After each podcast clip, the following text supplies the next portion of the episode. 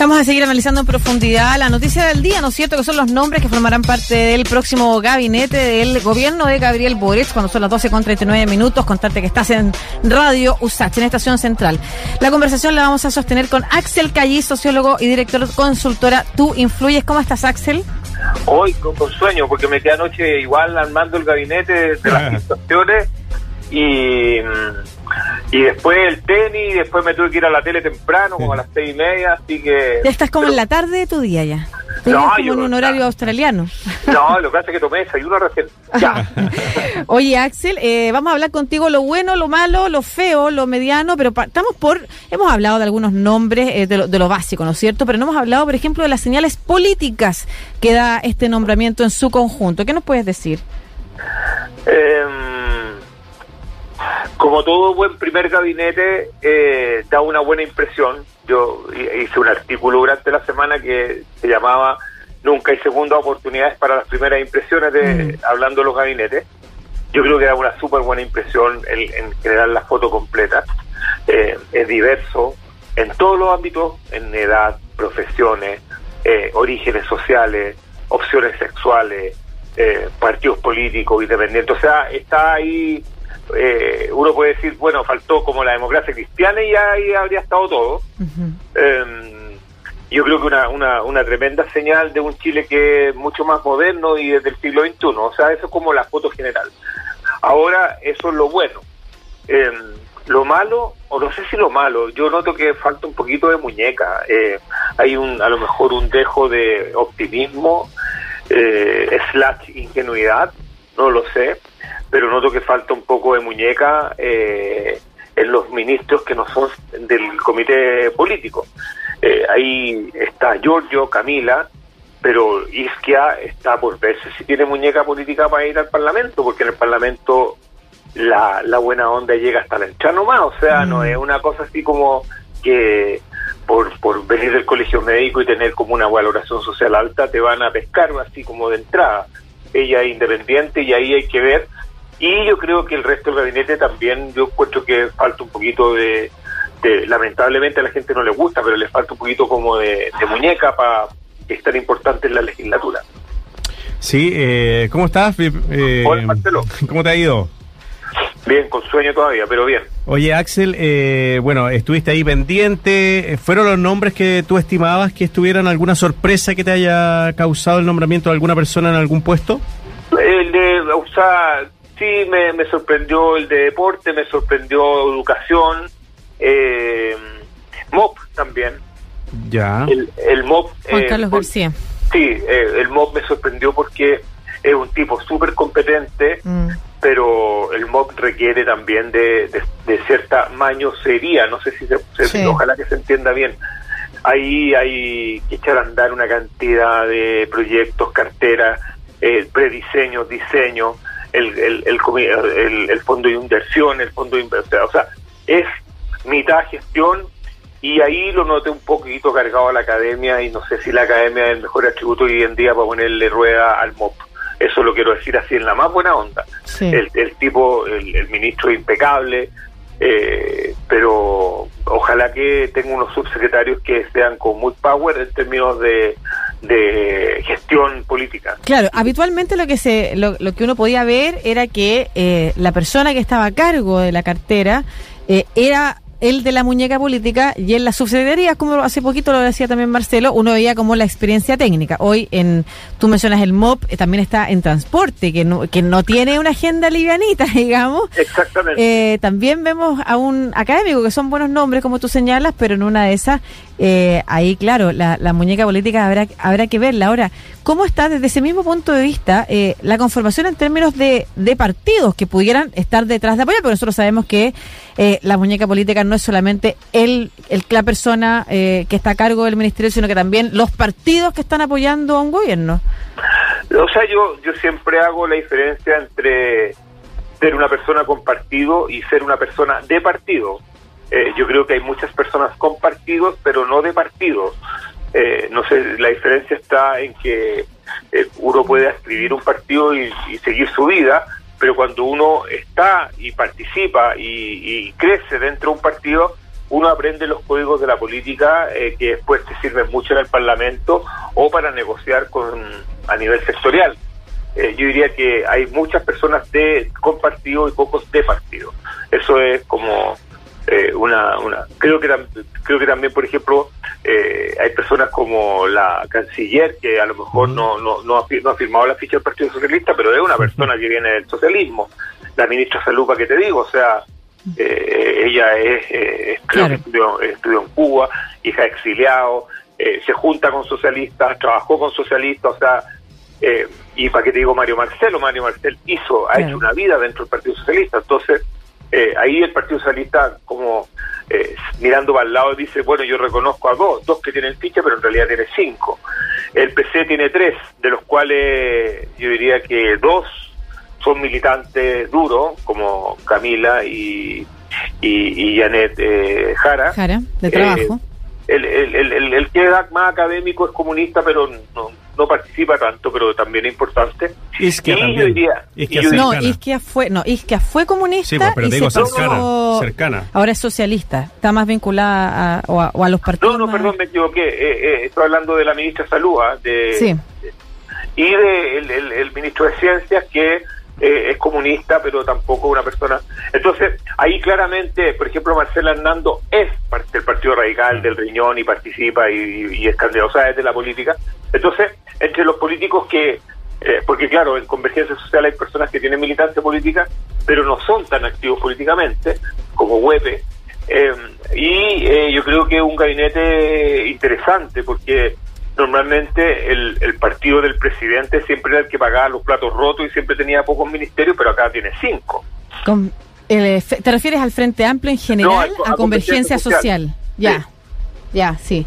Sí tiene harto, pero, pero Convergencia Social, que tiene harto, eh, tiene la misma cantidad que tiene prácticamente, según eh, tu lectura también, el Partido Socialista. ¿No te llama la atención que el Partido Socialista tenga más presencia en el, ministerio que el Partido Comunista, por ejemplo? O sea, lo que pasa es que en términos reglamentarios, Lucía, el PC tiene tres y el PS tiene dos. Pero en términos de influencia, el PS tiene cinco y el PC tiene tres. O sea, esa es como la verdad porque los tres que no son socialistas, pero participan del mundo socialista, son personas que han hecho política. O sea, yo me acuerdo cuando yo, yo traje la moneda, en el primer gobierno de en el gobierno del Lago, eh, claro, eh, Antonio Rejola era del gabinete de José Miguel Insulza, o sea, ella eh, creció y trabajaba para él y era como de su, como se dice, de su riñón y llegó a, a donde llegó con un impulso importante desde la OEA cuando estábamos en Miguel ahí. O sea, mm. eh, ella pertenece a ese redil. Eh, para que te digo Mario Martelli y, Begoña. Por eso te pregunto, porque el Partido Comunista, ¿quiénes son los que están enojados con este gabinete? Porque hay gente que está enojada, puede no, ser la mayoría, pero, hay gente yo creo que hay personas muy preocupadas por, del Partido Comunista, del lote más, más duro, porque la llegada de Mario Marcel es una, es una figura emblemática de los 30 años, como se llama.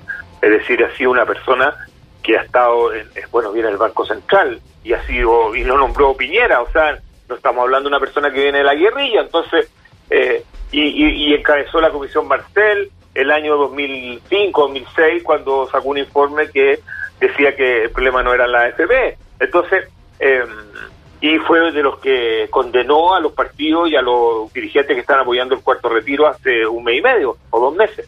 Entonces, ahí hay una hay un hay un hay un tema por resolver con el Partido Comunista y que yo creo que va a ser como uno de los temas eh, que van a estar ahí rondando normalmente. Sí, Axel, me gustaría preguntarte sobre el tema de la CELIT, porque hemos visto, ¿te acuerdas cuando asumió el presidente Piñera? Gran mayoría de hombres, gran mayoría de personas eh, ligadas a la Universidad Católica. Ahora hay muchos que están ligados a la Universidad de Chile, hay más diversidad, 14 mujeres, 10 hombres, em, promedio de edad 47 años. ¿Las élites están presentes acá o es una élite distinta o no hay élite? O sea, desde el punto de vista que si son ministros ya son parte de la élite, o sea... Mm te nombraron ministro y ya dejaste de ser calle, o sea, eso es, o sea, eso es automático. Eh, y o yo ya creo que muchos de ellos ya no eran calle hace mucho rato, porque cuando ya entras en, en, los círculos del radar del presidente también es porque ya no eres de, de, la calle. Mm. Em, yo creo que hay personas que sí tienen eh, que, que tienen más antecedentes. a mí me gustó mucho la, la designación del ministro de Educación, eh, porque una persona que aparentemente es de la diversidad sexual, pero es un profesor, eh, una persona que tiene experiencia en aula y eso es fundamental. Yo no recuerdo un, un ministro de Educación de los últimos años que haya tenido experiencia en aula, en aula eh, como reciente. Eh, y tiene y sabe lo que hay que hacer. O sea, esta persona a mí me, me, agradó mucho ese nombramiento. Marco Ávila. Eh, Ávila creo que es de la Marco Ávila. Marco Antonio Ávila. Y, ahí, claro, el, el, único uno puede decir lo mismo que con el MOP, es una persona que no tiene experiencia política. O sea, puede estar en RD o Convergencia, no sé en qué partido está, pero no, no, ahí es un ministerio tremendamente político, porque tiene muchos frentes eh, de conflicto que se abren, no solamente el colegio de profesores y la deuda histórica y todo eso, sino que también eh, universidades, institutos técnicos, los, todas las variedades de las FECES y estudiantes secundarios, es decir, eh, la, el listado es eh, infinito en términos de gremio y los mismos trabajadores de la educación. O sea, ahí se requiere mucha, mucha eh, muñeca política y también se requiere mucha expertise en el manejo de los recursos. O sea, todo lo que es UNAEP y todo lo que tiene que ver con comida y, y, mantención de colegios, concursos, de todo eso requiere de una supervisión constante y fiscalización constante. Mm. O sea, esa es como la antenita que habría que parar, según tú, del, del, del nombre. En general, el, el gabinete ha sido bien recibido, pero vamos a tener que estar atentos o atentas entonces eh, en año en año convulsionado, además, a cómo funcionan estos nombramientos que pueden sonar muy bien, que pueden caer mejor porque no están en la política o no son nombres tan reconocidos en la política, pero que precisamente por lo mismo eh, vayamos aprendiendo entonces lo que significa también haber haber trabajado, haber estado eh, cerca de esos lugares donde, como tú señalas, se necesita mira, Lucía, para ir terminando, lo vamos a ver como al mes y medio. O sea, ¿te acuerdas que en el último gobierno, cuando nombran a, al gabinete de, el gabinete sin complejo Sebastián Piñera, ¿te acuerdas de eh, o sea, Gerardo Varela, el de los campeones, se demoró dos semanas empezar a hablar frases que eran, eh, llamémosle, eh, coloridas. O, mm. eh, o sea, uno cacha, voy a decirlo en chileno, uno cacha el tiro que en, cómo viene la mano cuando empiezan a hablar.